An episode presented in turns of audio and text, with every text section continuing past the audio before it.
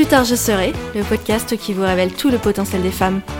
Aujourd'hui, je suis avec Anaïs Caradeux pour un épisode intitulé Plus tard, je serai championne de ski acrobatique. Bonjour Anaïs. Bonjour, toi?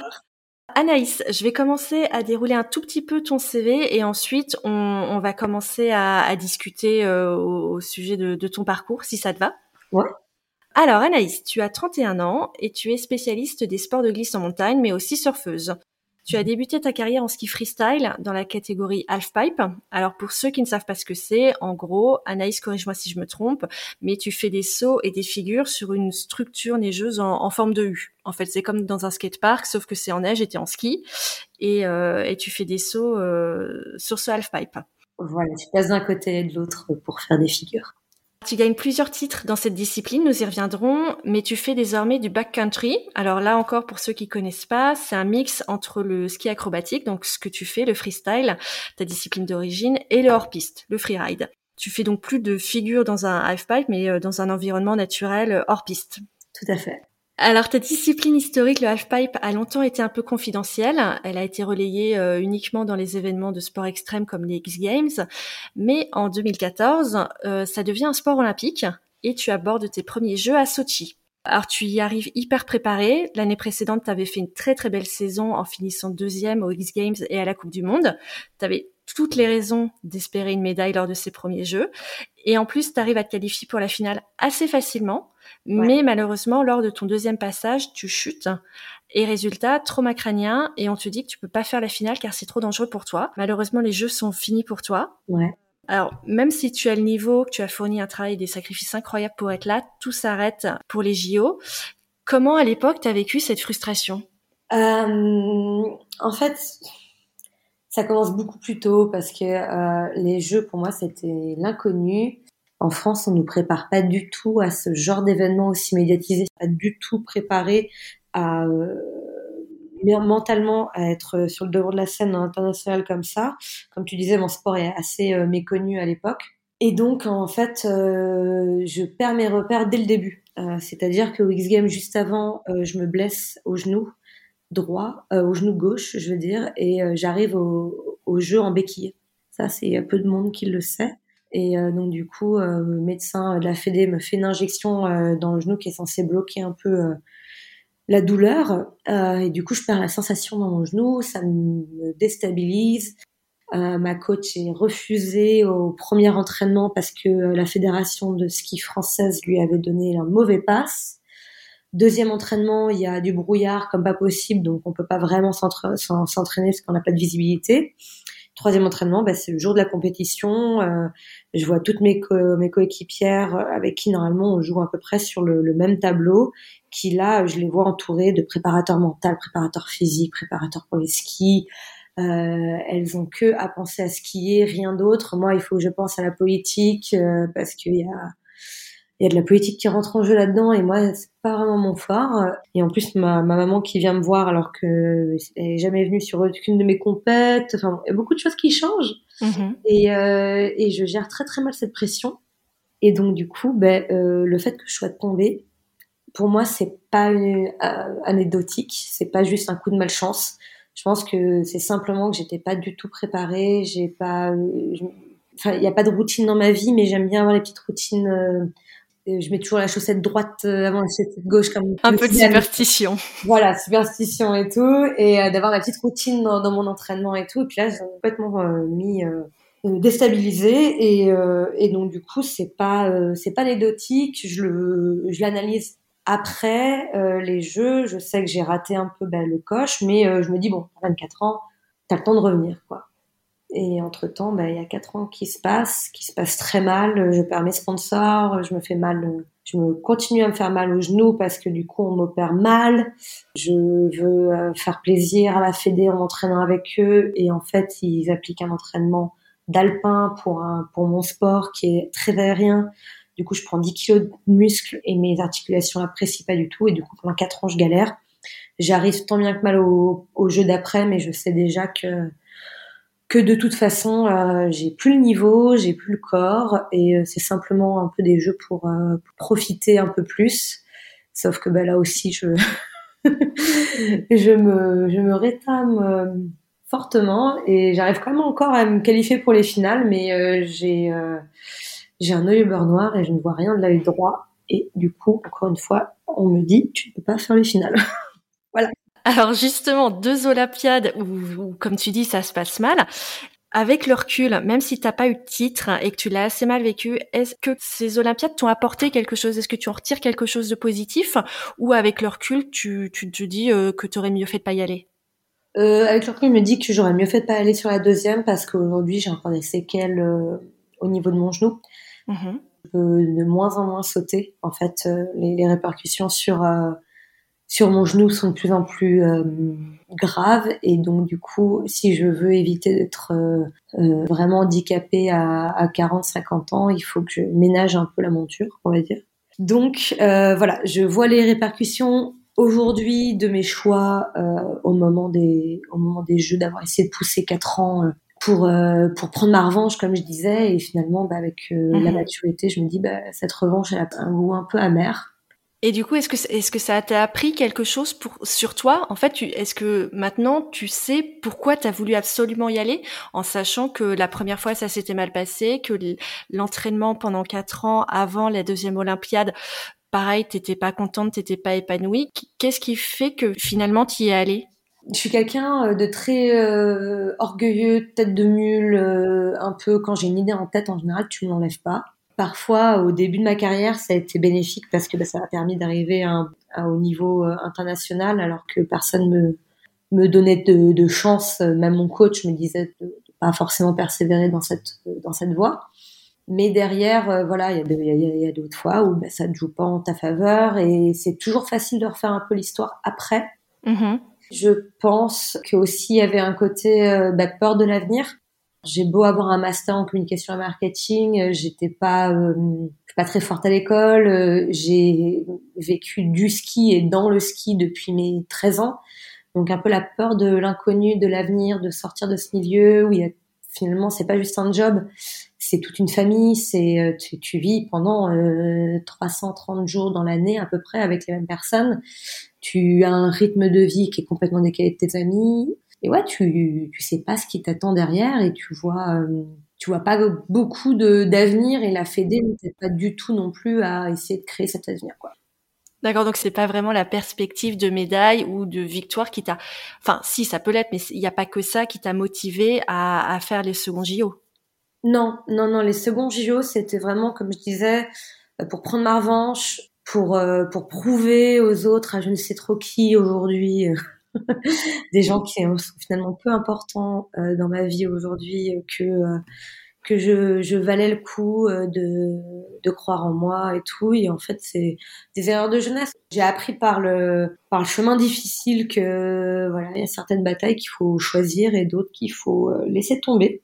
Donc ça m'a, ça m'a certes appris. De toute façon, toutes les, toutes nos expériences sont bénéfiques tu vois pas les côtés positifs tout de suite, hein, mais euh, voilà. Après, euh, c'est vrai que ça a été un, un moment très très dur euh, où même encore aujourd'hui, j'ai un peu du mal à me dire que est-ce que j'avais réellement besoin de passer par toutes ces épreuves pour devenir qui je suis aujourd'hui, je sais pas. Mais euh, alors justement, quand tu as annoncé ta retraite euh, du halfpipe en 2019, on y reviendra, tu as écrit euh, que si le sport t'a appris quelque chose, c'est que peu importe si tu tombes ou fais des erreurs, l'important est que tu apprennes de ces moments et que tu en ressors plus fort, meilleur et sage. Alors tu disais que tu n'étais pas sûr que ce que tu as vécu était nécessaire pour que tu deviennes la personne que tu es aujourd'hui, mais est-ce que tu penses que l'échec est le seul ou en tout cas le meilleur moyen d'apprendre et de s'améliorer? Est-ce qu'on peut apprendre sans échec? Je pense que c'est plus dur d'apprendre de tes victoires que tes échecs. Ça, c'est clair. Parce que quand tu es dans la victoire, tu peux avoir une sorte de momentum qui s'enchaîne où tu, tu gagnes parce que bah, tu as l'habitude de gagner et puis tu restes positif et du coup, bah, ça, ça marche et tout. Mais finalement, euh, de moi, ce que j'ai pas réussi, c'est vraiment à revenir. J'ai jamais vraiment réussi à revenir après les jeux. J'ai appris, mais euh, sportivement, j'ai pas réussi à revenir au même niveau qu'avant. Et après, il y a eu aussi d'autres choses personnelles, enfin dans le milieu du sport, hein, mais euh, de, de, de, ce qui s'est passé euh, en dehors euh, du halfpipe, qui ont fait aussi que mentalement, ça m'a un peu brisé. Et je pense que c'est pas des choses qui, qui étaient nécessaires, par contre. D'accord. Alors, en plus du ski, tu es une excellente surfeuse. Tu as aussi pris des cours de parapente récemment. Et j'y retourne la semaine prochaine. Et ben, ben, du coup, ça montre vraiment ton envie de, de, tenter de nouvelles choses, de nouveaux défis plus ou moins éloignés de ce que tu sais faire et de t'essayer à une nouvelle discipline assez régulièrement. La peur, justement, la peur d'échouer, la peur de l'échec dans ces nouvelles disciplines, euh, est-ce que ça t'empêche pas de tenter de nouveaux challenges? Eh ben non, parce que tu vois là, dans ces challenges, c'est plutôt pour euh, pour m'occuper, pour me pour me divertir, il euh, n'y a pas d'objectif en fait. Euh, dans le surf, je sais que je, je deviendrai jamais surfeur pro. Euh, dans le parapente, c'est simplement pour pouvoir aller voler avec mes potes et puis euh, et puis m'amuser avec eux. D'objectifs que je vais me mettre, c'est parce que j'aime bien la compète. J'ai toujours été très compète, très euh, me prouver que voilà, je peux apprendre telle telle chose. Mais quand je suis sortie de la dimension un peu comment dire pour les autres objectifs, euh, voilà, pour la France, pour ça, ça va vachement mieux. Donc euh, non, là, il n'y a pas de, il a pas de d'objectif de temps, de euh, d'objectif de résultat. C'est simplement, voilà, d'apprendre. Et puis en fait, c'est des, enfin le surf pour moi, ça a été vraiment salvateur parce que c'est, j'ai appris, j'ai commencé à apprendre à apprendre à surfer quand je ne pouvais pas skier, quand j'étais en rééducation à Cap-Breton c'est le seul sport qui, enfin c'est le seul sport qui me fait pas mal aux genoux. Et donc du coup, c'est vraiment euh, un défouloir, euh, quelque chose de libérateur pour moi, où euh, j'ai pas l'impression d'être comme en ski un peu ben, limité par mon par mon corps, comme je le suis aujourd'hui. Et, voilà, il n'y a pas de, ouais, il y a, moins de pression en fait. Donc la notion de l'échec, ben, elle n'est pas parce que je mets pas d'objectif, donc enfin l'échec est pas possible quoi. Oui, tu, tu fais que apprendre. C'est ça. Et moi, apprendre, c'est super important. Et, et, je pense que le, c'est une gymnastique du corps et de l'esprit qui est super importante et qu'on perd finalement avec l'âge. Et, et, justement, pour continuer à apprendre, même dans les moments un peu difficiles, parce que tu dis en, en surf, c'est quand même pas la même chose que le ski. T'as as quand même dû apprendre à certaines positions, apprendre les vagues, etc. Je pense que c'est aussi un petit peu, euh, bah, c'est dur quelquefois de, de, se mettre à quelque chose qu'on connaît pas. Est-ce que tu as une, une, phrase que tu te répètes, une routine ou, un secret qui, qui, te permet de rester motivé pour atteindre le, le, but que tu te fixes, même si le but c'est uniquement de t'amuser? Un secret, je sais pas. Après, je suis extrêmement tête euh, tête de mule. Puis je, vraiment, quand j'ai un objectif, quand j'ai un truc en tête, je suis assez euh, OCD dans le côté un peu euh, vraiment très euh, tunnel vision. Tu vois, je, je vois je vois que ça, il y a que ça qui m'intéresse. Euh, et, euh, et après, j'apprends à être fière des petits trucs que j'ai appris. Même si, par exemple, je fais une session où j'ai pris zéro vague, euh, bah parce que, bah, tu vois là, euh, c'est le début de l'été, je vais peut-être pas avoir les bras. Euh, les conditions vont peut-être être un peu dures, pas ça, pas ci et tout. Euh, le fait, voilà, d'avoir mieux réussi un canard au début, à, la fin de la session qu'au début, euh, d'avoir euh, réussi à dépasser un mec en remontant en pic ou un truc le genre, eh ben ça va me, ça va me, je vais, je vais essayer de m'en souvenir de ces petites choses pour pouvoir me dire, bon ben voilà, t'as, t'as peut-être pas pris de vague, t'as peut-être pas progressé proprement parlé dans le surf, mais t'as, t'as réussi à faire telle, telle, telle chose qui, est, qui était mieux qu'avant, mieux que la veille, et puis euh, et puis voilà. Et ça te suffit à, à aller de l'avant. Tu regardes toutes les petites choses que tu as réussi à faire et ça te permet de te dire, bah, demain, je vais faire encore mieux et parce que j'ai réussi à faire ça aujourd'hui. Voilà, bah il y a ça et puis après il y a aussi à accepter que la progression c'est pas une ligne progressive qui monte, qui monte, qui monte, qui monte. C'est vraiment un côté où euh, bah tu vas monter, après tu vas stagner, après tu vas régresser, après tu vas remonter un peu en plus en pic. C'est c'est aléatoire, ça dépend de ta de ta forme du jour, de, de ta position enfin mentale, comment tu te sens à ce moment-là. Et il faut, ouais, comme, comme, disent les Américains, se, pas se contenter, mais savoir se donner une petite tape dans le dos, euh, même sur des petits trucs.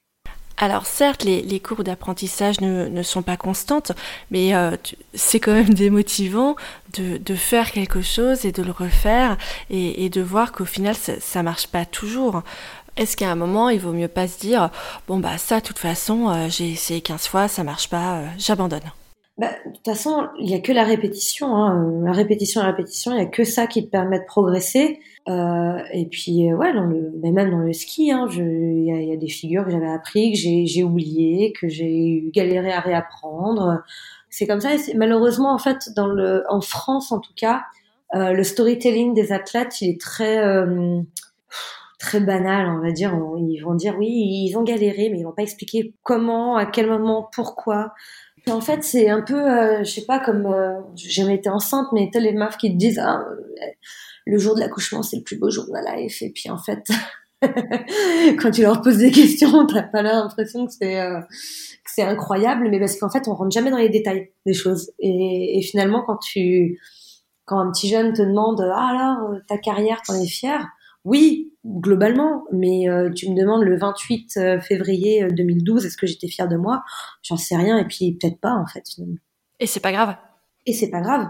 C'est le fait de se relever, le fait d'y retourner, le fait de ne pas perdre espoir. C'est ça réellement le talent en fait.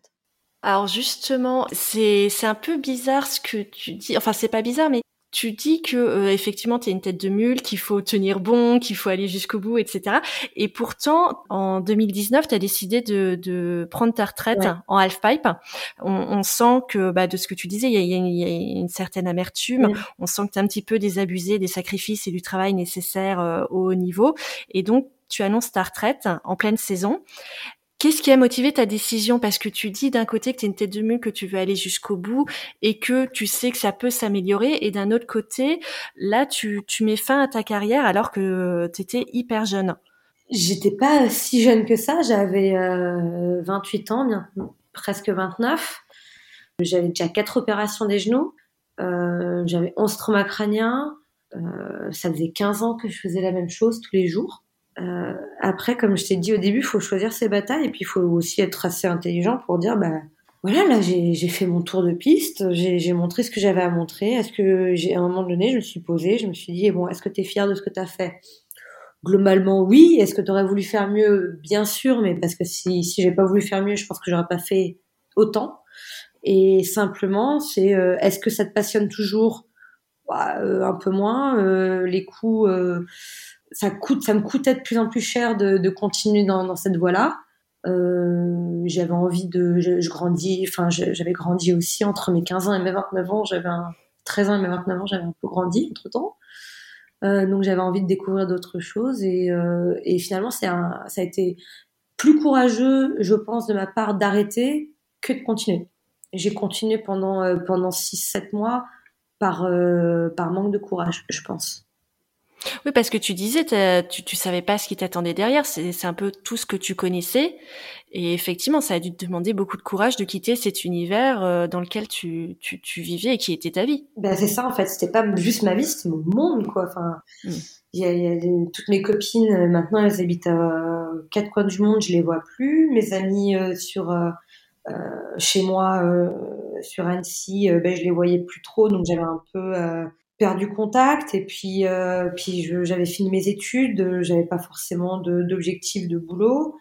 Enfin voilà, il y avait beaucoup de choses qui changeaient. Euh, je, me suis retrouvée un peu du jour au lendemain. Euh, tu perds ton, ton identité et finalement, ben, le, le, fait de choisir de perdre son identité plutôt que de prendre sa retraite, hein, c'est vraiment tu, du jour au lendemain, tu passes de même au niveau de ta famille, de euh, la petite championne euh, l'athlète, euh, voilà, à euh, ben, en fait tu, es simplement euh, Anaïs Caradeux et en fait qui est Anaïs Caradeux en dehors du ski? T'en sais rien du tout quoi. Et c'est ça, je pense, le plus, enfin pour moi qui a été le plus courageux, c'est de, me dire bon ben j'ai fait un peu une course en avant pendant des, des, des années. Est-ce que, est-ce que là, je me, je me poserai pas pour, euh, ben, pour regarder qui, qui je suis vraiment? Oui, c'est effectivement très courageux parce que comme tu dis, tu abandonnes un statut, euh, tu fonces dans l'inconnu. Et d'ailleurs, c'est tellement dans l'inconnu que c'est totalement par hasard que tu tombes sur un ami qui t'apprend et que tu c'est grâce à lui que tu te mets au, au backcountry. Tu as dit dans une interview que dans le backcountry, tu as dû tout recommencer depuis le début. C'est-à-dire que c'est un peu comme si tu avais un bac plus 5 et que finalement tu retournais en primaire parce que bah c'est pas du tout la même chose. Et, euh, et tu documentes ton apprentissage de cette nouvelle discipline dans une web série euh, sur ton compte Instagram. Mm. Et on voit qu'il y a des moments très très difficiles pour toi, notamment le ski de rando. Euh, tu souffres, tu fais des sacrifices et pourtant tu lâches rien. Et donc quand on est, c'est ce que tu disais, quand on est en haut d'une discipline, euh, petite championne, athlète de haut niveau, comment on se motive pour recommencer au bas de l'échelle dans une autre discipline? Je pense que pendant un moment j'ai voulu euh, me lancer de nouveaux défis et, euh, et en fait le, la progression c'est ce qui me ce qui me motive. Et dans le ski freestyle en halfpipe je progressais plus voire je régressais. Donc euh, ce qui m'a motivé c'était bah, de voir que je progressais dans cette autre euh, discipline. Mais en même temps euh, c'est pas facile parce que bah, tu vois le regard des autres. Après peut-être que j'étais un peu trop sensible à, à ça au regard des autres. Aujourd'hui tu vois j'ai pas réussi à, à, me reconvertir dans le backcountry, à continuer à filmer, à trouver d'autres sponsors. Donc euh, ben là, je, je, prends de, ben, encore un, nouveau départ en, en, étant monitrice de ski, en reprenant le club, le club de freestyle euh, de chez moi qui m'a tout appris. Ben, finalement, ben, c'est les, les, essais, c'est on, tu, tu vas pas toujours y arriver du premier coup et euh, et, c'est des choses qu'on dit pas assez, tu vois. Le backcountry, ben j'ai essayé, j'ai pas réussi. Bon, ben voilà, c'est pas grave. Euh, je vais, je, je vais, je vais réessayer euh, dans d'autres trucs. Je me suis, euh, je me suis mis dans le BTP. Du coup, j'ai acheté un appartement, je l'ai retapé. Je savais pas mettre une plaque de placo au mur, quoi. Mais j'ai appris. Donc, je sais pas comment dire. C'est au bout d'un moment, c'est en fait l'échec. Ah, c'est trop dur, j'abandonne euh, ça c'est un échec. C'est trop dur, j'abandonne. Moi, c'était plutôt, ok, est-ce que j'ai donné tout ce que j'ai à donner? Est-ce que j'ai tout essayé? Ok, je suis fière de ce que j'ai pu faire dans telle ou telle discipline. Ça marche, tant mieux. Ça marche pas, tant pis. Quelle est l'étape euh, d'après? Et ça, c'est la vie en général pour tout le monde et dans, tous les, les secteurs, quoi. Mais c'est hyper intéressant ce que tu dis parce que ma prochaine question c'était justement, je me disais d'où vient cette envie de persévérer? Parce que tu pourrais tout simplement essayer une discipline, si c'est trop dur, te dire que bah c'est pas pour toi, essayer autre chose et ainsi de suite, jusqu'à trouver la discipline qui te fait pas trop souffrir et dans laquelle c'est pas trop dur. Mais je comprends que du coup toi c'est pas du tout ton objectif parce que tu tu t'épanouis dans l'apprentissage et quand c'est facile, t'apprends pas.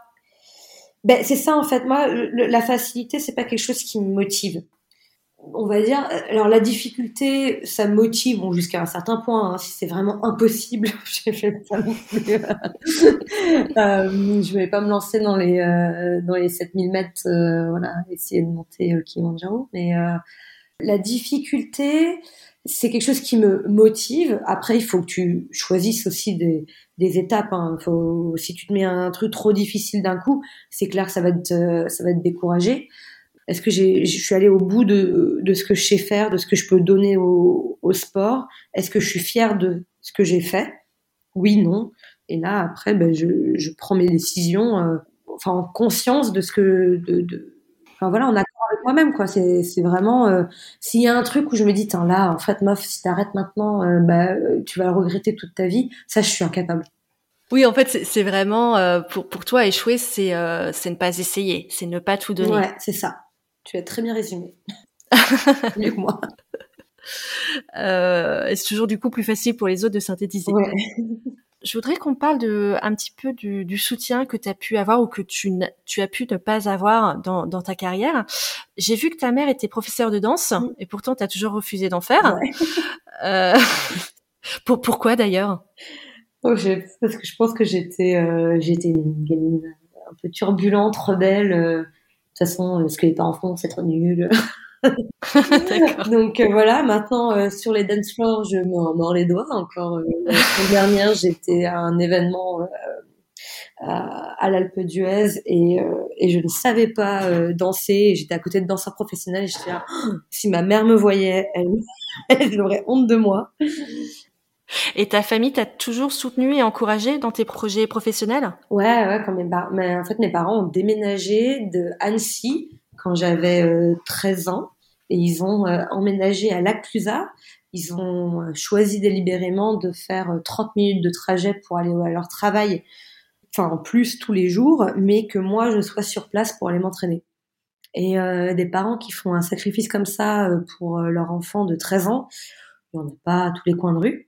Après, c'est clair que c'était un objectif, voilà, que, je réussisse dans le sport, de me donner toutes les, cartes en main. Ça n'a pas été non plus tout rose. Il y a eu des, moments un peu plus durs avec mes parents, un peu trop investis. J'avais besoin de, m'émanciper euh, et, on va dire la, la ligne entre parents, coach euh, était un peu, un peu floue, on va dire. D'accord, ils ont du coup pas du tout essayé de te dissuader, un peu au contraire. Non, non, non, mais non, mais en fait, mon père, je pense, a vécu un peu sa, son rêve de devenir athlète professionnel euh, à travers moi, et euh, il était très fier. Ma maman était, était très fière aussi. Au contraire, ils ont tout, tout fait pour que, pour que j'y arrive, quoi. Et tu as dit lors d'une interview que tu as commencé à faire des figures en ski euh, un peu en autodidacte avec des copains vers 12-13 euh, ans, et qu'en apprenant ça, ton père a eu un petit peu peur et t'a inscrite au club de la Clusa justement pour que tu sois bien encadré. Alors, compte tenu des risques liés à ce sport et de ton jeune âge à tes débuts euh, en freestyle, tu avais 12-13 ans, est-ce que quelqu'un, à part tes parents, a essayé de te dissuader de suivre ta voie? Quand j'ai fait mon premier 900, je voulais faire mon premier backflip, mon père il a essayé de me mettre au, club. Au club, on m'a dit bon bah on va on va essayer, mais il n'y a pas de filles. On a peur un peu que euh, que ça euh, dérange l'équilibre des garçons, ces pauvres petits. Donc euh, voilà. puis finalement, ça s'est bien passé avec les gars. parce que aussi j'étais jeune et je pense que la, la différence homme-femme c'était pas encore fait. J'étais pas encore rentrée dans l'adolescence. J'étais plutôt dans la voilà le, la pré-ado et, euh, et la différence physique et euh, de force physique n'est pas encore opérée, donc j'avais à peu près les mêmes euh, les, les, mêmes chances que quand j'étais la première à faire un 900 avant des potes à moi qui ne savaient pas faire un 900 quoi. Donc c'était plus simple. Je pense que si t'es un ado, c'est plus dur parce que là il y a des différences qui se font physiques, physiologiques.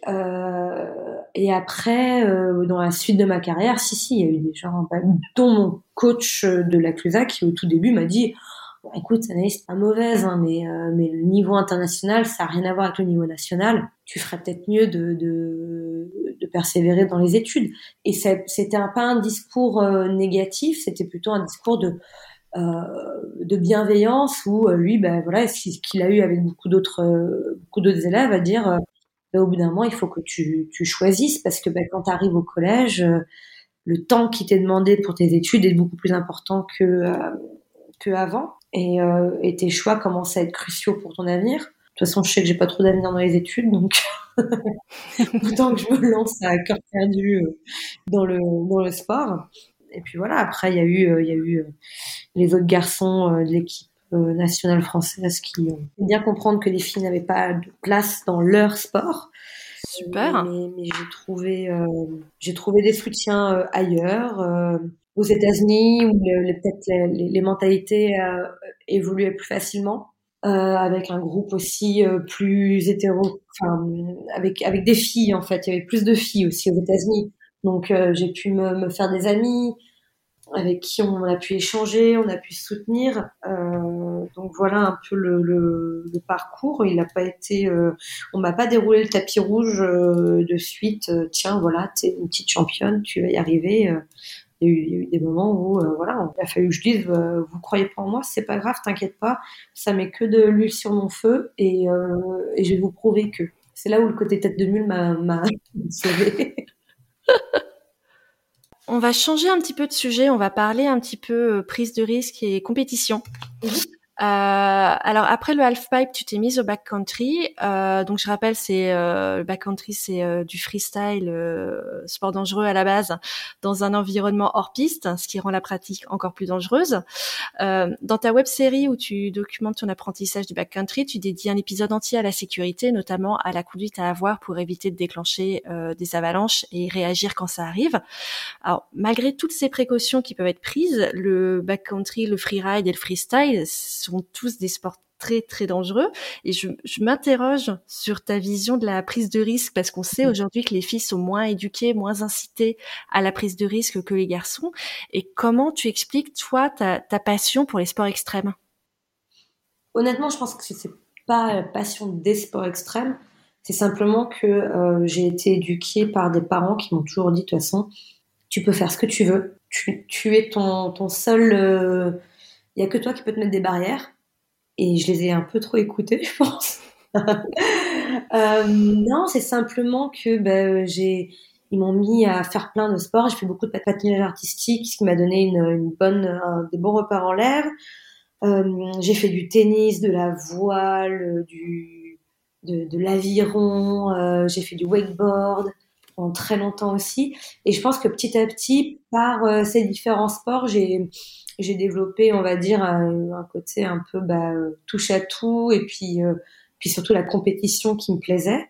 Et, euh, et je pense que le, le, le, ski freestyle a permis que je canalise un peu tout, euh, tout ce que j'avais appris avant par tous ces sports différents et que, et que je le mette en application dans un sport qui me paraissait euh, facile, entre guillemets, au début.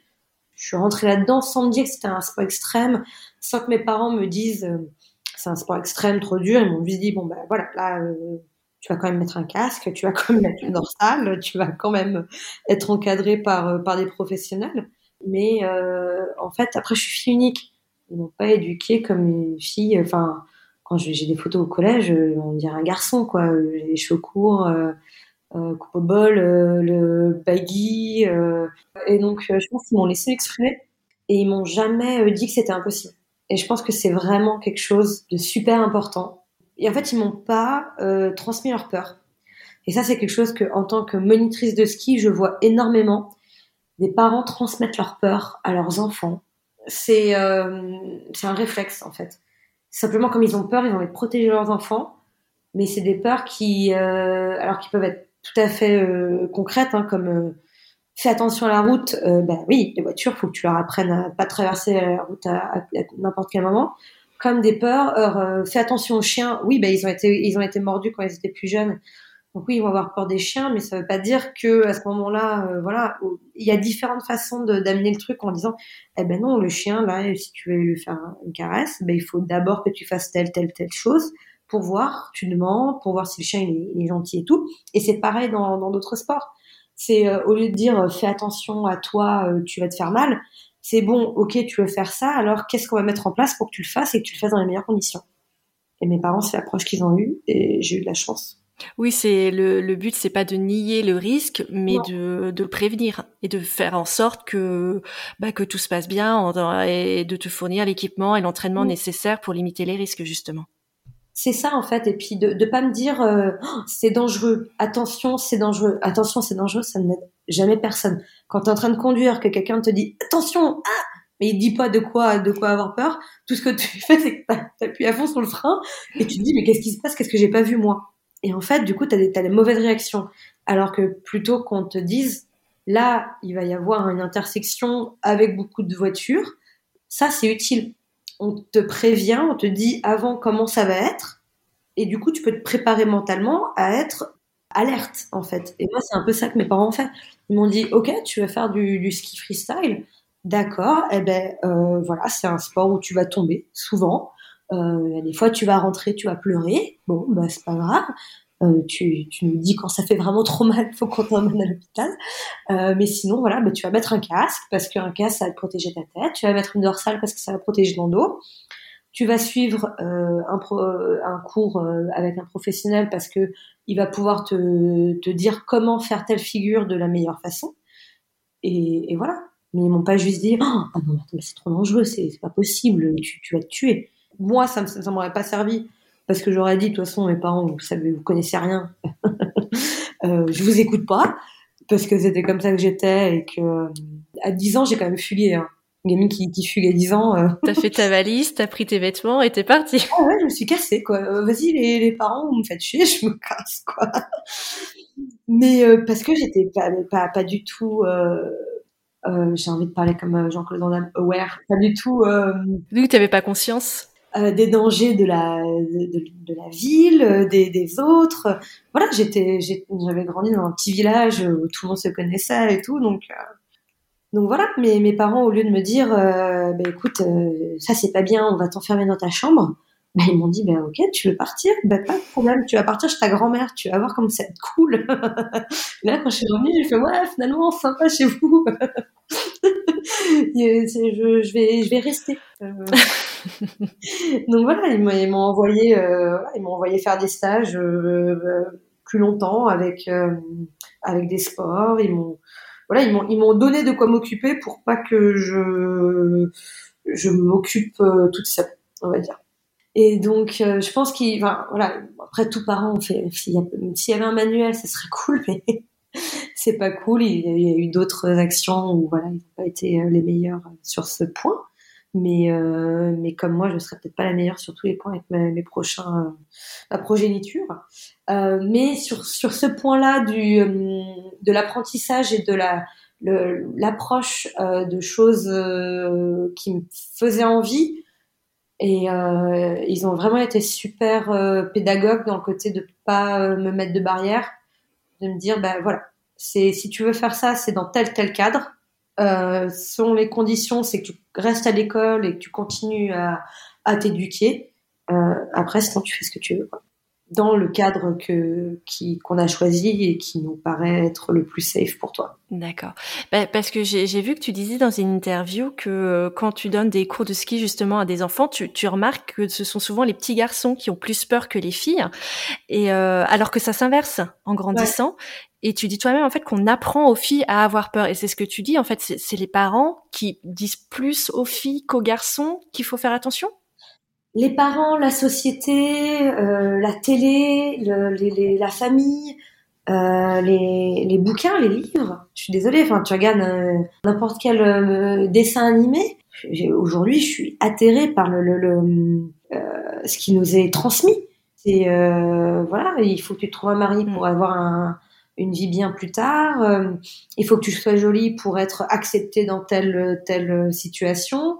Finalement, bah moi, euh, plusieurs fois, ça m'est arrivé d'enfants euh, jusqu'à à peu près, je vais dire, 10-12 ans, quoi. Où les filles, pareil que, soit pareil que les garçons, trop envie d'y aller et tout, et, et d'autres fois où je vais avoir des garçons qui vont avoir plus peur parce que, ben, des fois la dernière fois, c'était un petit garçon qui était élevé par sa grand-mère. Donc je pense que euh, un peu plus euh, cajolé, chouchouté, euh, euh, couvé. Et une autre fois où c'était juste un gamin qui était son caractère était plus comment dire conservateur. Et donc du coup, bah, il exprimait sans mmh. gêne sa peur, qui va peut-être avoir quand il va avoir 14-15 ans, mais on va lui avoir appris à ne plus l'exprimer parce que bah, c'est pas assez masculin. Et malheureusement, ça va le frustrer. Et moi, j'espère qu'un gamin me dise, écoute, là, j'ai peur, j'ai pas envie d'y aller. Ou qu'une jeune fille me dise, bah, là, j'ai envie d'y aller, j'ai pas peur, c'est pas grave. Mais, le, fait de, voir que derrière, bah, l'éducation, le, le, monde dans lequel on vit, fait que bah, euh, 3-4 ans plus tard, eh ben, le garçon va plus oser me le dire et la fille eh ben, va avoir appris à avoir peur. Je pense que c'est vraiment, c'est super insidieux c'est dans, dans, le moindre petit truc, enfin des, des, des, réflexions où tu vas pas y penser, tu vois. Euh, euh, où ma, mère me disait bon, on dirait que t'es coiffée comme une fille sans mère. J'ai jamais entendu ça. Les cheveux bouclés et que si je fais pas un truc le matin, euh, t'as l'impression qu'il y a un pétard qui a explosé dans les cheveux.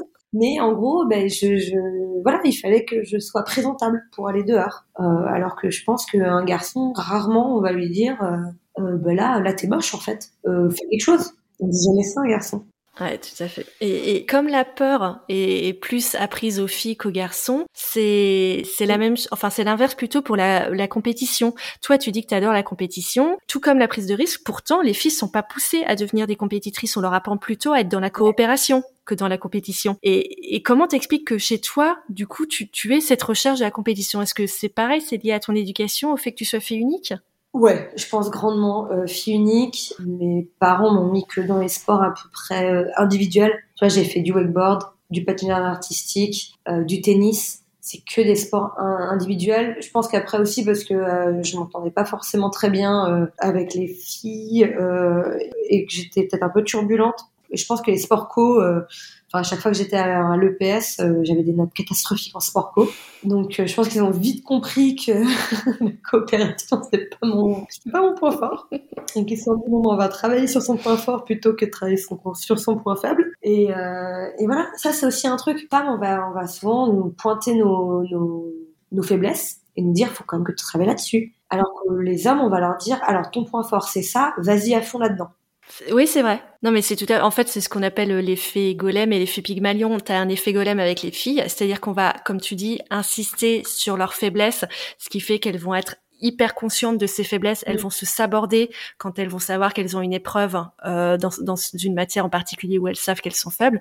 Et à l'inverse, c'est un effet Pygmalion avec les garçons où, comme tu dis, on leur dit plutôt ce en quoi ils sont forts.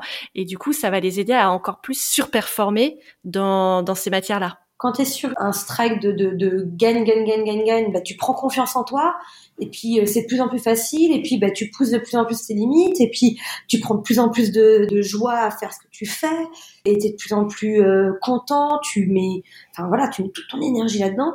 Alors que si on te demande de mettre toute ton énergie dans un truc dans lequel tu es nul et, euh, et, dans lequel il faut que tu fasses, c'est dur pour toi. Et où on te dit que t'es nul. Et on te dit que t'es nul, ouais.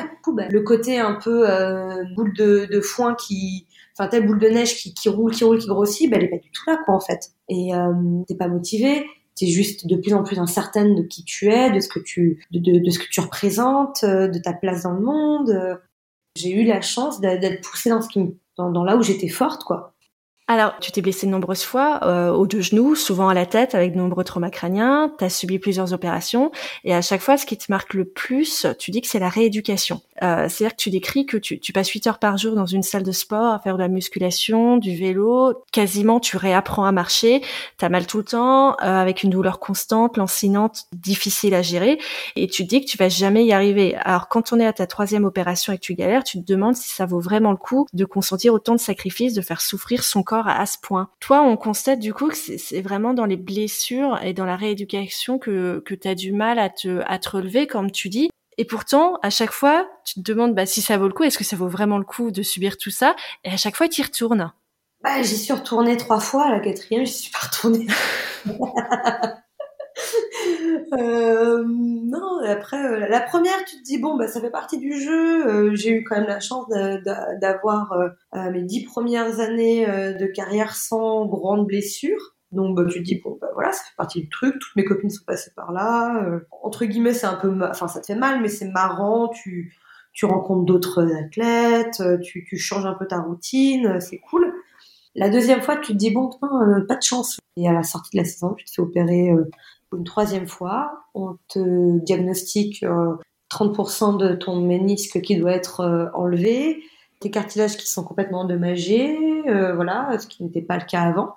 Du coup, ben, ben, tu te fais opérer, tu essaies de revenir et ça va toujours pas mieux, tu as toujours mal parce que ben, pendant une saison, tu as vraiment défoncé ton genou à essayer de, de, faire avec. Après les jeux, on te dit, ben, écoute, là, Là, tu as carrément ton os qui part comme du sable et il faut qu'on te fasse une greffe osseuse. Et, la quatrième opération, tu passes euh, deux mois sur un lit d'hôpital à pas pouvoir marcher, à pouvoir euh, te lever. À ce moment-là, j'ai dit bah, plus jamais ça en fait. Tu vois, la première, la première opération, j'étais au top de mon, de mon niveau. Je gagnais pas mal de trucs, j'étais la meilleure athlète française. Donc là, on me chouchoutait.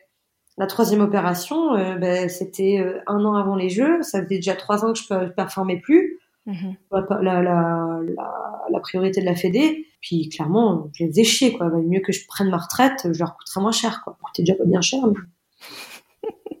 voilà. Donc euh, aussi un, changement de traitement de... Ouais, t'es, t'es, un numéro de loterie gagnant tant que tu gagnes. Et puis t'es un numéro de loterie perdant et qu'on jette. Et, et d'où l'importance de, de connaître sa valeur soi-même et de pas la faire dépendre de la vie des autres, du coup. Ouais, Ouais, moi, ça a été un travail très très long à faire sur moi, de sortir de cette euh, recherche perpétuelle d'acceptation des autres, de valorisation par les autres. Et c'est là où aussi d'autres sports comme le, surf euh, euh, m'ont permis en fait de, de me valoriser selon mes, mes, critères et pas selon les autres. J'ai lu que c'était Candide Tovex qui t'avait donné envie de te mettre au ski. Ouais. Alors c'est un homme, et en même temps, tu dis que tu t'es mise au halfpipe parce qu'il y avait pas beaucoup de filles qui pratiquaient les autres disciplines du freestyle, hein, qui sont le slopestyle et le big air, et que tu préférais skier avec des copines plutôt que d'être toute seule au milieu des garçons. Comment tu expliques que ce soit un homme qui t'ait inspiré le ski au départ, mais que c'est justement le trop grand nombre d'hommes qui t'ait éloigné de certaines disciplines? Est-ce que tu manqué de modèles? Alors, euh, je suis née en 90. Euh, là, euh, quand je commence le ski, on est en 2003, 2002, 2003. Euh, des modèles de sportives féminines en 2002-2003 dans le ski, à part Carole Montillet, euh, tu, vas chercher longtemps à trouver d'autres. Il y avait peu d'exemples féminins, il avait pas du tout. Donc moi, je prenais les exemples qui étaient à ma portée. Euh, après, j'ai découvert d'autres exemples comme Sarah Burke, mais qui était américaine, mm qui n'est pas du tout connue en France, euh, comme Christy Leskinen, comme euh, comme d'autres. En fait, il y avait il y avait des exemples, mais aux États-Unis, il a fallu que j'attende de, bah, de découvrir cette scène internationale et américaine. Mais euh, l'exemple que j'avais tout de suite euh, chez moi, euh, au bout de mon jardin, c'était Candide Thomas, qui venait de, la Clusa comme moi, et que je voyais raider, et que j'avais envie d'être comme lui. Et j'avais envie d'être comme lui parce que bah, il bien, pas parce que c'était un homme, pas, parce que c'était pas une femme. Enfin, c'était simplement parce que bah, c'était l'exemple qu'on avait devant nous, et on voulait tout, tout et tous être Candide Tovax. En fait, c'était pas le fait qu'il n'y ait pas, il y ait trop d'hommes qui m'a éloigné de certaines disciplines du freestyle, c'était le fait qu'il n'y ait pas assez de femmes c'était en fait au bout d'un moment de gagner les compétitions de big air et de slopestyle parce que je suis toute seule. Bon, c'est sympa, hein, mais la, reconnaissance de mes pères que je cherchais avidement, euh, bah, du coup, elle n'était pas là parce qu'ils me disaient bah, oui, t'as gagné, mais t'étais toute seule. Du coup, j'ai dit attendez, j'arrive, je vais aller dans un sport, dans une autre catégorie où il y a plus de filles et je vais gagner. Et c'est là où j'ai commencé à faire du pipe et j'ai commencé à gagner. Et du coup, j'ai dit, bon, bah, je vais rester là-dedans. Il y a d'autres meufs, euh, je gagne. Et, et en même temps, on me dit, c'est bien, tu gagnes, parce qu'au moins, t'es pas toute seule. Donc, ouais. C'était pas parce qu'il y avait trop d'hommes dans les autres, c'était parce qu'il y avait pas assez de femmes. Oui, et comme on n'a pas le droit, enfin, on n'a pas le droit, je dis on, mais euh, c'est, les sportifs. Euh, les, sportifs n'ont pas le droit de se confronter aux garçons dans la plupart des disciplines. Donc forcément, quand, quand t'es la seule fille, t'as, t'as pas d'adversaire. Ouais, ouais, il y a des, des, fois, je leur disais, mais, mais, mais classez-moi au milieu des mecs. ils me disaient, non, non, on peut pas et tout. Euh, les Sarah Burr, Christy Leskinen euh, et toutes ces autres filles, pareil, se sont battues pendant des années pour être au milieu des garçons, avoir le droit de concourir. Même Sarah, c'est quand même déguisée en mec à une compète pour pouvoir être classée au milieu des mecs et à la fin dire, bah voilà, je suis une meuf, j'ai été, euh, j'ai fini euh, cinquième et je suis une meuf. Donc maintenant, est-ce que vous voulez bien ouvrir un, une section femmes et, c'est grâce à elle entre autres, qu'aujourd'hui on a été accepté aux X Games, que après on a été accepté aux Jeux Olympiques. Moi, je suis la deuxième génération vraiment. Je, me suis battue bah, pour qu'il y ait une section filles euh, dans, enfin que les filles soient acceptées dans la section freestyle dans mon petit club, ou que euh, y ait euh, voilà qu'il y ait plus d'exemples féminins dans le freestyle pour bah, les futures les futures générations qui arrivaient de freestyleuses. Et, voilà, moi, même si c'est quelqu'un qui vient d'un autre milieu complètement différent, qui me dit, ben voilà, tu, tu, tu m'as, tu m'as motivé à persévérer dans un truc, même s'il n'y avait pas d'autres filles, parce que ben, t'as, as vécu telle et telle chose et que je me suis retrouvée là-dedans, c'est tout bénef pour moi. C'est, c'est la meilleure des récompenses, quoi. Oui, parce que j'imagine que toi, ça n'a pas été ton cas, mais j'imagine que pour certains, il est plus facile de se projeter dans, dans un métier ou dans une passion lorsqu'on peut s'identifier à des modèles. Et, c'est toi qui, a, qui joue ce rôle de modèle euh, en France, parce que comme tu dis, en France, il n'y avait pas grand monde jusqu'à ta génération et c'était surtout euh, à l'international. Ben ouais, ouais, c'était à l'international et après, euh, dès qu'il y a un précédent, dès que la voie est ouverte, bah, tu perds beaucoup moins d'énergie à, à, débroussailler cette voie et tu peux plus élargir, tu peux plus euh, bah, euh, prendre de la vitesse. Alors que bah moi j'étais avec ma petite tronçonneuse ouais. à me battre avec les fougères. Quand les filles d'après derrière, ben voilà, il y avait il y avait une petite voie qui était pas très grande, pas très large, qu'elles ont élargi, qu'elles ont pavé, qu'elles euh, voilà, c'est pas juste moi, c'est pas juste elles, c'est nous toutes et de plus en plus c'est facile et, et, c'est d'autant mieux quoi que ce soit de plus en plus facile quoi. Et, et du coup, est-ce que tu as constaté une progression du nombre de femmes dans les sports de glisse en montagne? Ah bah, alors, euh, sport de glisse en général, euh, oui, oui. Euh, après, dans le ski alpin, je pense qu'il y a toujours eu, de façon un peu équivalente, de, à autant de filles que de, que de garçons. C'est peut-être l'un des sports les, qui, qui faisait exception à la règle dans les années 90-2000. Mais euh, dans le freestyle, bah, bien sûr, aujourd'hui, dans le club, euh, je dois avoir 1, 2, 3, 4, 5, ouais, 5, 6, 5, 6 filles. Et qui ont euh, de 8 ans, Lou a 22 ans, qui, qui fait, Lou qui a envie de faire de la compète et, et 22 ans qui veut juste se faire plaisir et apprendre un truc différent. Et puis voilà, quoi. Ça me fait plaisir de voir qu'il y a une évolution et qu'elle est positive, quoi. Euh, et, justement, pour revenir dans l'égalité, euh, sur l'égalité dans le sport, dans l'épisode du podcast Plus tard, je serai une rugby woman, Caroline Boujard que j'ai interviewée, elle a expliqué que le rugby féminin est très différent du rugby masculin, mais qu'il est tout aussi intéressant parce qu'il y a plus d'évitement, moins de jeux au pied, plus de courses. Et elle dit que ça n'a pas de sens pour les rugby women d'essayer d'avoir le même jeu que les garçons, car au rugby, en tout cas, la masse du corps est un critère hyper important et qu'à entraînement physique égal, il y aura toujours une disparité euh, dans le résultat entre les filles et les garçons. C'est pour ça qu'elle pense qu'il est difficile d'avoir des équipes mixtes au rugby.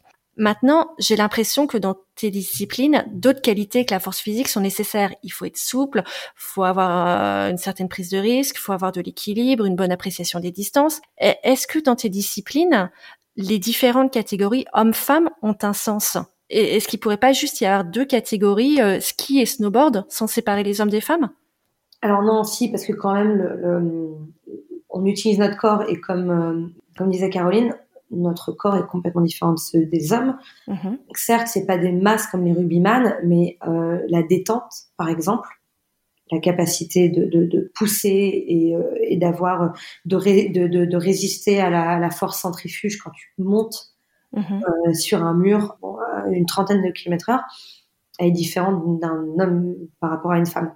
Euh, donc euh, c'est clair que la, la, hauteur va être moindre, euh, la capacité à tourner en l'air va être moindre, et puis la technique va être complètement différente. Comme elle disait, euh, dans le rugby, c'est plus, euh, ça, ça, ça, court plus, c'est plus. Euh, c'est moins dans l'affrontement physique? Moins dans l'affrontement physique frontal. Ben dans le ski, c'est pareil. Les mecs, ça va être tourner très vite, très dynamique et tout. Les filles, ça va être plutôt dans la souplesse, comme tu dis, dans le côté un peu aérien, un peu, un peu plus à chercher le, le, le, le côté esthétique. Même si aujourd'hui, il y a des filles qui commencent à faire des triples. Et, et comme dans tout sport, tout évolue. Et nous, les filles, ben, l'évolution a été plus lente, pas, pas plus lente. ben, comme on avait commencé dix ans après les garçons, eh ben, on avait dix ans de retard. Et du coup, aujourd'hui, je vois dix ans plus tard, je commence à voir des meufs à faire des doubles, à faire des triples. Et c'est maintenant que le niveau va exploser. Et parce qu'il faut donner le temps au temps. En fait, l'évolution, elle est, elle, est, elle peut pas être en, en, symétrie complètement entre les garçons et les, les, et les filles. Euh, ça va dépendre du nombre de, d'entrées aussi. Euh, un sport va évoluer plus s'il y a 1000 entrées dans un sport que s'il y en a 10, tu vois. Mm-hmm. Parce que sur 1000, tu auras plus de chances d'avoir des bons que sur 10. Et c'est, c'est basiquement, c'est des maths, c'est des statistiques. Aujourd'hui, les filles commencent à avoir le même niveau que les hommes, mais ils ont mis 10 ans à y arriver comme les hommes ont mis 10 ans à, arriver à ce point-là, 10 ans plus tôt. Et c'est ce que disait aussi euh, Anne-Fleur Marxer en, en, 2017. Elle est euh, l'une des premières championnes de, de snowboard freeride. Elle a dit justement en 2017 que la plupart des filles du circuit, elles rament et elles bossent pour se payer la logistique de la compétition. Et pendant ce temps, bon, elle dit ça un petit peu cyniquement, donc euh, je la, je la cite. Elle dit et pendant ce temps-là, ces messieurs font l'hélico tout frais payé en Alaska, alors qu'une femme comme Shannon Yates, double championne du monde, elle est infirmière pour gagner sa vie. Elle prend des congés pour participer aux compétitions et et, Anne-Flore dit, euh, et avec ça, on voudrait comparer le niveau des, filles et des garçons. Mmh. Et c'est aussi ce que m'a expliqué Caroline, c'est-à-dire qu'on peut pas comparer le rugby des hommes et des femmes parce que les femmes sont professionnelles, c'est-à-dire payées pour leur sport, seulement depuis deux ans. Mmh. Alors, les choses changent un peu, notamment en freeride où, les gains ils sont désormais les mêmes pour les femmes et pour les hommes, mais euh, et c'est pas le cas pour tous les sports euh, pour tous les sports de glisse, mais effectivement il faut laisser le temps au temps et on donne pas forcément les mêmes moyens aux femmes et aux hommes de d'avoir les mêmes performances. Ben bien sûr. Et, malheureusement, moi, enfin, dans ma carrière, on m'a souvent comparé aux hommes en me disant ouais, mais bon, attends, regarde, t'es payé, tu demandes à être payé pareil, mais tu fais pas les, les mêmes tricks. Je dis oui, mais bon, moi, euh, pour arriver à, tel résultat avec ce que j'ai, je m'investis autant qu'un homme. Je veux dire, je, passe euh, 8 heures de, enfin, je passe 4 heures de ma journée sur les skis, 4 heures de ma journée euh, dans, dans une salle de sport comme les garçons, oui, le résultat est différent parce que ben, euh, je suis peut-être pas la meilleure des meufs qui aurait pu être à mon époque, mais simplement la meilleure, ah ben, elle n'a pas eu l'occasion de venir dans ce sport. Moi, j'ai eu l'occasion, donc voilà, je, je, je, fais ce que je peux, mais euh, enfin, ce que je suis capable de faire avec mon corps. Oui, et puis comme tu dis, il y a aussi les euh, comment dire les conditions euh, matérielles dans lesquelles tu passes les épreuves. Alors, je, vais juste expliquer rapidement comment ça se passe une compétition, en tout cas en freeride, pour que les gens comprennent bien qu'au-delà du gain à remporter, il y a de vraies différences dans le traitement euh, entre les sportives et les sportifs. tu l'as expérimenté toi-même en halfpipe, où lors d'une compétition, tu dis qu'il y avait un vent de 100 km/h et les organisateurs ont demandé aux femmes de prendre le départ de l'épreuve, malgré ce très fort vent, alors qu'ils ont reporté l'épreuve des hommes parce que c'était trop dangereux. En freeride, la qualité de la neige aussi, c'est un critère hyper important et les épreuves sont toujours commencées par les hommes. C'est-à-dire que les hommes profitent de la neige toute fraîche, sans traces. Et quand c'est le tour des femmes, bah, elles ont une moins bonne neige, elles doivent évoluer au milieu des traces laissées par les hommes, les cailloux, les bosses, les marques de saut dans la neige. Et, tous ces critères jouent sur la performance. On les, on les fait, on les faisait surfer encore il y a pas longtemps. Euh, entre deux marées, là où il y a moins de vagues. Euh, le, on, les, on les faisait surfer quand les hommes ne voulaient pas y aller en fait. Donc euh, oui, au bout d'un moment, après, on disait oui, mais bon, euh, le, spectacle est quand même moindre chez les femmes.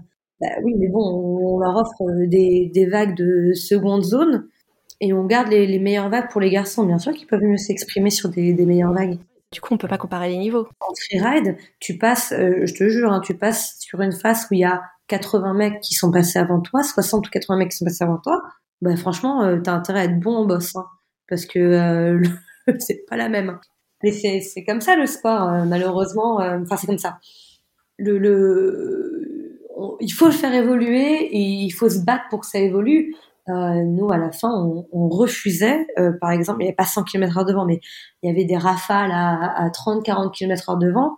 Euh, ouais, quand tu en, en l'air à 4-5 mètres au-dessus, je peux te dire que la rafale, tu, elle te décale de 2-3 de 2-3 mètres et 2-3 mètres dans un halfpipe, c'est c'est la correctionnelle, quoi. Il faut au bout d'un moment, dire stop à les trucs et arrêter d'accepter n'importe quoi. Et ça, c'est aussi le rôle des femmes et leur devoir. Au bout d'un moment, dire non, je n'irai pas. Mais il faut qu'on soit, euh, qu'on se serre les coudes. Et moi, j'ai eu la chance à mon époque où on était un petit vivier de filles. On se connaissait toutes, on était toutes super copines. Euh, on avait Sarah qui nous, euh, qui nous avait bien expliqué euh, que bah, si on voulait faire évoluer notre sport et évoluer dans notre sport, il fallait qu'on soit là les unes pour les autres parce que les mecs seront, seraient jamais là pour nous. Il fallait qu'on avance dans le même sens avec les mêmes objectifs. Je y arriver. Le problème, c'est qu'on nous apprend aussi un peu euh, dans les, dans les marques, par exemple, on m'a toujours dit, il y a une fille par team. Donc du coup, dès que tu voyais une autre fille arriver, oh, j'étais là, ah, j'en veux, je veux pas, il faut que je fasse tout pour que elle dégage. Ça, c'était une réaction que les hommes m'ont appris, enfin les hommes, que la société m'a appris en disant il n'y a qu'une seule place au soleil pour les femmes. Et, c'est horrible parce que du coup on se tire dans les pattes. Mm. Et les mecs, ils en profitent. Ils se font là, bon attends, même plus besoin de leur tirer dans les pattes. Elles le font, elles pour euh, elles-mêmes. C'est parfait. Oui, donc il y, a encore beaucoup de choses à mettre en place pour que. Euh, il y a une solidarité à mettre en place, vraiment. Moi, je vois que la solidarité, elle est un peu perdue euh, chez les filles. Il y a, voilà, il y a un côté à apprendre aux filles ne vous tirez pas dans les pattes entre vous, ça ne servira que au mec. Mm. Et euh, si tu vois une autre meuf qui ride mieux que toi, eh ben va lui dire, parce qu'un jour, ça sera à toi qu'on te le dira. C'est ce qu'on disait, c'est coopération versus compétition. Certes, euh, quand tu es en, championnat, tu es compétiteur euh, pendant les épreuves, mais ça t'empêche pas d'être des potes les uns avec les autres à côté. c'est clair, et c'est important, c'est super important. Et puis de savoir ouais, savoir euh, s'entraider entre meufs et de, de, de, de, se tirer vers le haut, ça c'est un truc que je commence à peine à voir. Mais même dans dans dans dans d'autres milieux, quoi, au travail, euh, euh, parmi les groupes d'amis, voilà, on a l'impression que moi souvent, ah ben, il y avait qu'une seule fille qui était acceptée dans les groupes de mecs. Bah non, en fait, non, il peut y en avoir deux, trois, comme il peut y avoir qu'un seul mec dans un groupe de meufs, et puis c'est pas grave. C'est des mentalités à faire évoluer et être plus intelligent que. Euh, en fait, il faut choisir ses terrains, son terrain de bataille, tu vois. Moi, souvent, on m'a dit oui, euh, il faudrait que tu, tu te durcisses un peu et que tu ailles euh, devant avec les, les poings en l'air, comme ça, en disant je vais vous montrer et tout. Oui et non, c'est peut-être pas forcément ma qualité première que la qualité, enfin la, la, force physique par rapport à un homme. Donc, je suis peut-être plus agile, donc je vais peut-être plutôt essayer de d'éviter les coups de poing et, et, de, et de, le fatiguer en face pour après derrière prendre le dessus. C'est un peu comme un combat de boxe en fait. Faut, faut arrêter d'essayer de s'imposer dans un milieu de mecs par rapport aux critères des mecs et plutôt de, de créer un, un environnement dans lequel les meufs peuvent s'imposer. Ouais, je suis tout à fait d'accord. Mais, euh, mais, d'ailleurs, tu t'as as dit que quand, une fois, quand tu avais 14-15 ans, tu t'es rendu un jour sur le halfpipe de, de ta station pour t'entraîner un peu et qu'il y avait deux ou trois mecs qui faisaient, euh, qui ridaient déjà. Euh, et, et l'un d'eux se retourne vers toi et te dit que le pipe des meufs, c'est là-bas, en montrant le petit pipe des enfants. Alors, tu t'es pas démonté et tu lui as montré que tu étais meilleur que lui et que, en tout cas, en halfpipe, les filles avaient autant de capacité que les garçons. Alors, globalement, tout sport confondu, qu'est-ce que tu réponds aux personnes qui disent que les filles sont moins fortes en sport que les garçons? Comme tu dis, est-ce que est-ce que la comparaison de toute façon a un sens? Est-ce que le, fait de prendre comme euh, comme standard le sport des hommes est, a un sens? Non, aucunement. C'est comme si on, comparait un mec en gymnastique, par exemple, euh, à la poutre. Il va pas faire des étincelles. Hein. Donc du coup, les meufs sont meilleures en poutre que les mecs? J'en sais rien. Enfin, c'est selon là où tu te positionnes. Si tu dis que c'est que, c'est les hommes qui ont la meilleure façon de d'évoluer dans le sport, bah, ok. Mais aujourd'hui, moi, j'entends très peu de, de, commentateurs, par exemple, comparer euh, le, le ice de euh, Venus Williams par rapport à celui de euh, Federer. Mm-hmm. À quel moment t'as entendu dire ouais bah alors Venus elle, a frappé que à 210 alors que Federer lui il a 300 enfin je sais je connais rien au, la vitesse mais enfin à aucun moment on fait ça. Alors pourquoi est-ce qu'on va le faire dans d'autres sports? Chacun euh, évolue et se et s'épanouit dans dans son sport de façon différente. Pourquoi est-ce que euh, il faudrait qu'on soit tous au, même euh, au même standard que, que, les hommes et surtout dans les, dans les sports extrêmes? Je sais pas. Enfin, il y a, pas de comparaison à avoir en fait. C'est simplement est-ce que tu t'es entraîné autant? Est-ce que tu t'es donné autant? Voilà. Le résultat étant ce qu'il est. Est-ce que tu es fier Oui, non, bon ben voilà. Mais, justement, en parlant de ça, de, la, fierté que tu peux avoir quand tu fais quelque chose, tu as, dit que tu as voulu documenter avec la, ta web série ton passage au backcountry, justement pour montrer, euh, bah pour montrer que tu galérais et pour montrer que même si on fait partie de l'élite, il faut quand même toujours faire des efforts et c'est toujours dur de, de se relancer dans, dans, un nouveau défi, dans quelque chose de nouveau. Et tu as dit que tu voulais faire cette web série justement pour montrer aux gens et notamment aux filles bah, que oui, c'est possible, on peut y aller même euh, même si c'est dur. Et c'est pas parce qu'on est euh, la meilleure d'une discipline que ça va pas être dur euh, pour soi. Bah ouais, non, c'est ça en fait. Je pense que c'était surtout pour dire aux meufs d'arrêter de se mettre des barrières elles-mêmes. Vraiment, moi j'ai des amis qui, avant même d'essayer, disent oh, non, mais être trop dur pour moi. Essaye et après on verra. De, la barrière de l'âge, la barrière de. Il y a, y a, beaucoup de barrières qu'on se met et qu'on nous apprend à se mettre. Et, et j'avais vraiment envie de casser toutes ces, tous ces stéréotypes de dire bah ouais à 30 ans tu peux apprendre un nouveau sport. Ta, ta vie n'est pas finie à 29 ans euh, c'est pas parce que oui tu as été bon dans un truc que tu seras bon dans, les autres euh, moi souvent on me dit ah, tu, tu, tu skis pas autant aussi bien qu'une alpine. Ah ouais j'ai jamais fait d'alpin. Qu'est-ce que tu veux que je fasse? C'est c'est je sais pas c'est essayer de casser ces codes et d'inciter les filles à y aller même s'il n'y a pas d'objectif de compétition même s'il n'y a pas d'objectif de devenir la meilleure au monde. Simplement d'être fière d'y être allé. Et puis une fois que tu es fier d'y être allé, bah, tu y retourneras. Et puis bah, la prochaine fois, bah, tu vas avoir progressé et tu seras fier d'avoir progressé. Et qui sait jusqu'où ça peut t'emmener en fait. Ouais, tout à fait. Et euh, mais, mais du coup, il faut certaines qualités quand même pour devenir euh, ski rideuse euh, freeride ou freestyle. Est-ce que c'est à la portée de toutes? Est-ce que le travail suffit à, à obtenir ces qualités? En fait, c'était pas vraiment que dans le ski que j'avais envie de, de transmettre ces, ces, ces, ce message. Parce que oui, moi j'ai eu la chance que ce soit dans le ski, mais demain, euh, le travail euh, te permettra d'évoluer dans d'autres sports, dans d'autres, euh, dans, ton boulot aussi. Et comme, comme on disait au début, trouve ton point fort et vas-y à fond. Au lieu d'essayer de, travailler sur tes points faibles, de tu sais pas cuisiner, prendre des cours de cuisine. Bon, tu sais pas cuisiner, bon bah t'achèteras du picard et puis c'est pas grave. Tu sais shooter dans un ballon de foot, eh ben t'iras au stade, tirer des goals et, et tu vas voir que tu vas t'éclater et que, que l'entraînement, la persévérance, euh, toutes ces choses qu'on ne t'apprend pas forcément à, à, développer chez toi euh, en, tant que femme, ben, elles peuvent t'emmener euh, loin ou pas, mais elles peuvent t'apporter que du plaisir. On arrive à la question de la fin.